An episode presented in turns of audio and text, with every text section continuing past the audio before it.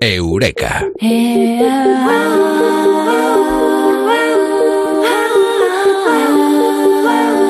¿En qué estás eh, pensando? No es telepatía, es la realidad. El coco, nuestro coco, es aliado y a la vez enemigo. ¿Y sobre qué estás eh, pensando? Vamos a hablar esta noche en Eureka con Mado Martínez. Amado, muy buenas, ¿qué tal? Muy bien, buenas noches. Eh, decimos en De la Mente cosas eh, buenas y cosas malas, eh, pero todo lo que nos digamos a nosotros mismos, sea bueno o malo, se graba. Parece que hay un récord en el cerebro que dices, somos tal cosa. Bueno, pues eso nos lo vamos a creer y se va a grabar en la mente se graba, pero no miramos los archivos, no vemos ahí qué es lo, que, lo que está grabando. Va entrando cosas, van pasando pensamientos a toda velocidad, además, yo creo que unos 30.000 pensamientos al día, eh, el 80% además bastante inútiles, y bueno, no sabemos muy bien qué es lo que estamos pensando y solemos tener pocas oportunidades de introspección, además. La vida nos, nos, nos arrastra y no tenemos la oportunidad de sentarnos con nosotros tranquilamente y pensar un poquito qué estamos pensando conocernos y saber qué es lo que estamos sintiendo, porque conforme piensas, sientes. Y los grandes sabios de la antigüedad tenían razón. Por eso en el oráculo de Delfos, dedicado al dios Apolo, había una inscripción, según Pausanias, que rezaba aquello de conócete a ti mismo. Conócete a ti mismo y conocerás el universo de los dioses. Y tenía su intríngulis, porque mirar hacia adentro no es tan fácil, no es tan fácil como ponerse a veces mm, delante de un espejo para saber qué es lo que estamos pensando. Lo más triste de todo es que tampoco nos enseñan a hacerlo, creo yo, y nos pasamos, yo creo que parte de nuestra infancia, nuestra edad adulta, vejez, a veces incluso siendo unos auténticos desconocidos para nosotros mismos. O sea, fíjate lo que estoy diciendo, desconocidos para nosotros mismos. Sufrimos, nos frustramos, sentimos ira, envidia, complejos y no sabemos por qué. Y ni siquiera sabemos que estamos sintiendo todo eso. Ni siquiera lo sabemos. ¿Cuáles son los pensamientos que nos han llevado hasta ahí? ¿Por qué no avanzamos? Bueno, pues la pregunta, eh, la respuesta mm, eh, es eh, simple a veces, porque no se puede caminar hacia adelante si siempre estás parado en el mismo sitio, ¿no? ¿Verdad? Vale, pues Alejandro Magno, que era otra persona bastante inteligente, decía que conocerse a uno mismo es la tarea más difícil porque pone en juego directamente nuestra racionalidad, pero también nuestros miedos y pasiones. Si uno consigue conocerse a fondo a sí mismo, sabrá comprender a los demás y la realidad que lo rodea. Eso es lo que decía Alejandro Magno. Y conocerse a uno mismo también es clave a la hora de identificar nuestras emociones, darles un nombre, que a veces es lo más difícil, y actuar en consecuencia. Conocerse a sí mismo también es un viaje, creo yo, hacia el crecimiento personal. Y hay una serie de cosas que podemos hacer en este viaje al interior de nosotros mismos. A nuestro aliado, la mente es nuestra aliada. ¿Y qué podemos hacer? Pues eh, cuéntanos, Mado. Pues mira, podemos controlar nuestras emociones, que la gente lo confunde con eso, con la palabra controlar y ser un tirano, ¿no? Y no consiste en eso, no, no, no consiste en dejar de sentir ni nada parecido, sino en identificar las emociones. Controlar las emociones, gestionarlas tiene mucho que ver con saber lo que estamos pensando, identificarlas. Esto que estoy sintiendo, ¿qué es en realidad? ira, miedo, culpa. ¿Qué estoy pensando? ¿Por, qué cosas están pasando por mi mente? ¿Qué me estoy diciendo a mí mismo? ¿Cuál es mi diálogo interno? Te crees que es fácil, pero no sabemos poner nombre a nuestras emociones, no sabemos lo que nos está pasando cuando estamos pensando. Somos como bebés en pañales al respecto. Recomiendo muchísimo el libro de la psicóloga Ana Moyano, titulado Emocionarte, porque es un buen cuaderno de trabajo para saber qué estamos sintiendo y cómo podemos gestionar esos pensamientos que se traducen en emociones e identificar los pensamientos distorsionados, los, los dogmas eh, con los que estamos enjaulando nuestra felicidad, liberando nuestros monstruos y todas estas cosas. Con este libro podemos practicar muchísimo.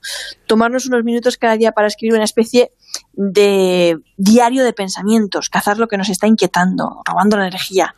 Trata de entenderte, de comprenderte. Esa palabra es muy importante, comprenderte. Oye, perdona, Amado, ¿cómo se titula el libro?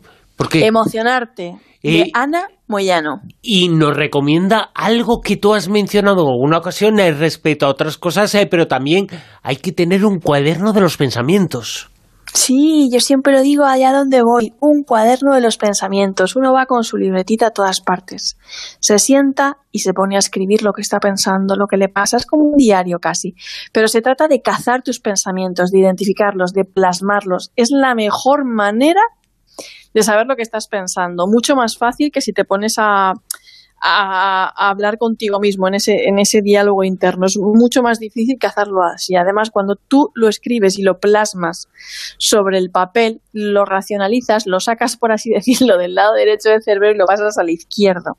Y lo ves todo muchísimo más claro. Es un ejercicio muy terapéutico. Emocionarte de Ana Moyano, yo creo que es la mejor psicóloga del mundo, es mi opinión, ¿vale? Soy subjetiva, pero es mi opinión.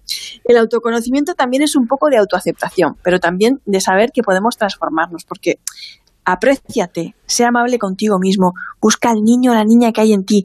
Yo creo que no serías capaz de maltratar a un niño que está sufriendo, ¿verdad? Es que no seríamos capaces. Y, el hombre, el ser humano, las eh, personas, el cerebro, está hecho para tener esperanza, para tener alegría, no para tener tristeza.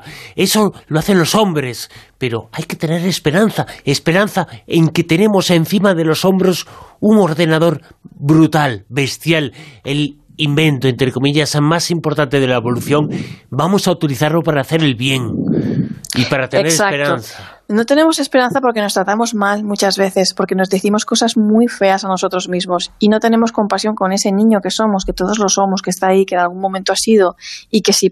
Mira, coge una foto de cuando eras pequeño, de verdad, te va a inspirar una ternura y trátalo bien, ese eres tú, compréndete, cuídate, no seas tan exigente contigo mismo.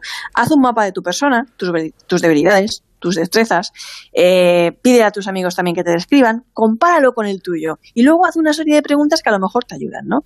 ¿Quién eres? ¿Cómo te ves a ti mismo? ¿Qué aspectos te gustan de ti? ¿Los que no te gustan? ¿Crees que puedes mejorar en algo? ¿No? ¿De qué formas te aprecias? Bien, tú has hablado. Esperanza, esa cosa que tenemos en la cabeza. Albert Ellis era un psicólogo eh, cognitivo estadounidense.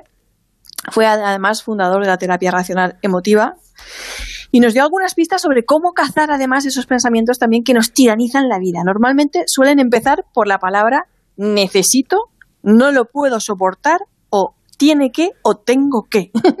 si cambiamos nuestras, nuestras exigencias por preferencias y somos más amables con nosotros mismos, todo irá mejor. Por ejemplo, necesito que mi pareja baje la basura o ella tiene que bajar la basura. Yo tengo que sacar un 10, necesito sacar un 10, mi pareja no me puede rechazar, la gente tiene que tratarme siempre bien. Bueno, pues eso es peligroso porque genera una emoción exagerada y mucha frustración. Y no es así. Por ejemplo, si yo digo, eh, necesito tener pareja, es como si, eh, si yo estoy dando a entender que si no tengo pareja no puedo ser feliz. ¿Vale? Estoy confundiendo eh, una preferencia con una exigencia, ¿no? Puedo decir que me gustaría tener pareja, pero si no la tengo no pasa nada, claro. porque puedo ser igual de feliz. Revisemos estos dogmas, por favor.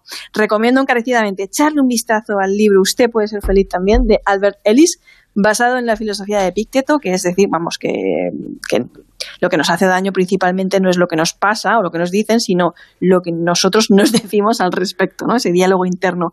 Y si tenemos un psicólogo en España, del que también hemos hablado muchas veces aquí, que ha sabido divulgar las enseñanzas de Ellis de forma súper amena y divertida, es Rafael Santandreu y su libro El arte de no amargarse la vida. Nada es tan terrible. ¿No? Él, él, nos enseña a combatir esas necesititis, esos no lo puedo soportitis, esas terribilitis. y luego ya, si alguien quiere leerse mi libro, Neurociencia de la Felicidad, de esta humilde servidora, pues tampoco voy a ser yo quien se lo prohíba, hombre. Pero que es un libro importantísimo y yo lo tengo constantemente encima de la mesa porque constantemente lo marco, lo subrayo, dices cosas muy interesantes y comienzas precisamente sobre los pensamientos, sobre la mente. Es que los pensamientos son emociones. Tenemos que decirnos qué buenos somos mucho más de lo que nos decimos, eh, porque todo el entorno nos hace pensar y nos hace dudar de lo que somos capaces. Somos capaces de absolutamente todo y no nos tienen que hacer creer en lo contrario. Pues una buena forma de conocer tu potencial es precisamente esa, conocerte a ti mismo, porque ahí vas a ver realmente de lo que eres capaz y lo grande que eres. Fíjate, en ese libro leí una cosa eh, que decías a propósito de, de esto, de los pensamientos, que incluso hay que escribir cartas y si es a Dios, pues que sea Dios ¿no? Pero lo importante es que asumamos ese pensamiento a Dios o a quien cada uno quiera. Es que yo, eh, eh, mi hermana y yo hacemos hasta el ejercicio de, mandarnos cartas a nosotras mismas o a las mujeres que seremos dentro de cinco años o a la mujer que voy a ser mañana o a la que estoy siendo ahora. Carta a mí misma, ¿no? Pero escribir. Mado, hablarte de tú, Bruno, pues hoy cómo estás, ¿qué te parece esto? Pues estás pensando que es un ejercicio precioso, súper terapéutico y muy bueno y sirve muchísimo, es una herramienta muy eficaz para conocerse a uno mismo. Escribir eh, cartas eh, al futuro, cartas a uno mismo, cartas a Dios, no hace falta mandarlas por el buzón. Bueno, si existe alguno ya, pero no hace falta mandarlas por el buzón. El destino de esas cartas, de esos eh, pensamientos, es nuestra mente. Nos las mandamos a nosotros mismos. Cada palabra que decimos se graba en el cerebro. Claro, hay gente que cree en Dios o tiene sus eh, historias o sus creencias o su, su, su, su, modo de ser íntimo, ¿no? Su ser interior, por así decirlo. Cada uno encuentra alivio de una manera diferente. Yo digo siempre que para llegar a esa montaña, cada uno puede decir, bueno, pues yo voy en camello, yo voy en coche, aquel quiere ir andando. Podemos ir todos de la forma que cada uno queramos y nos encontremos mejor.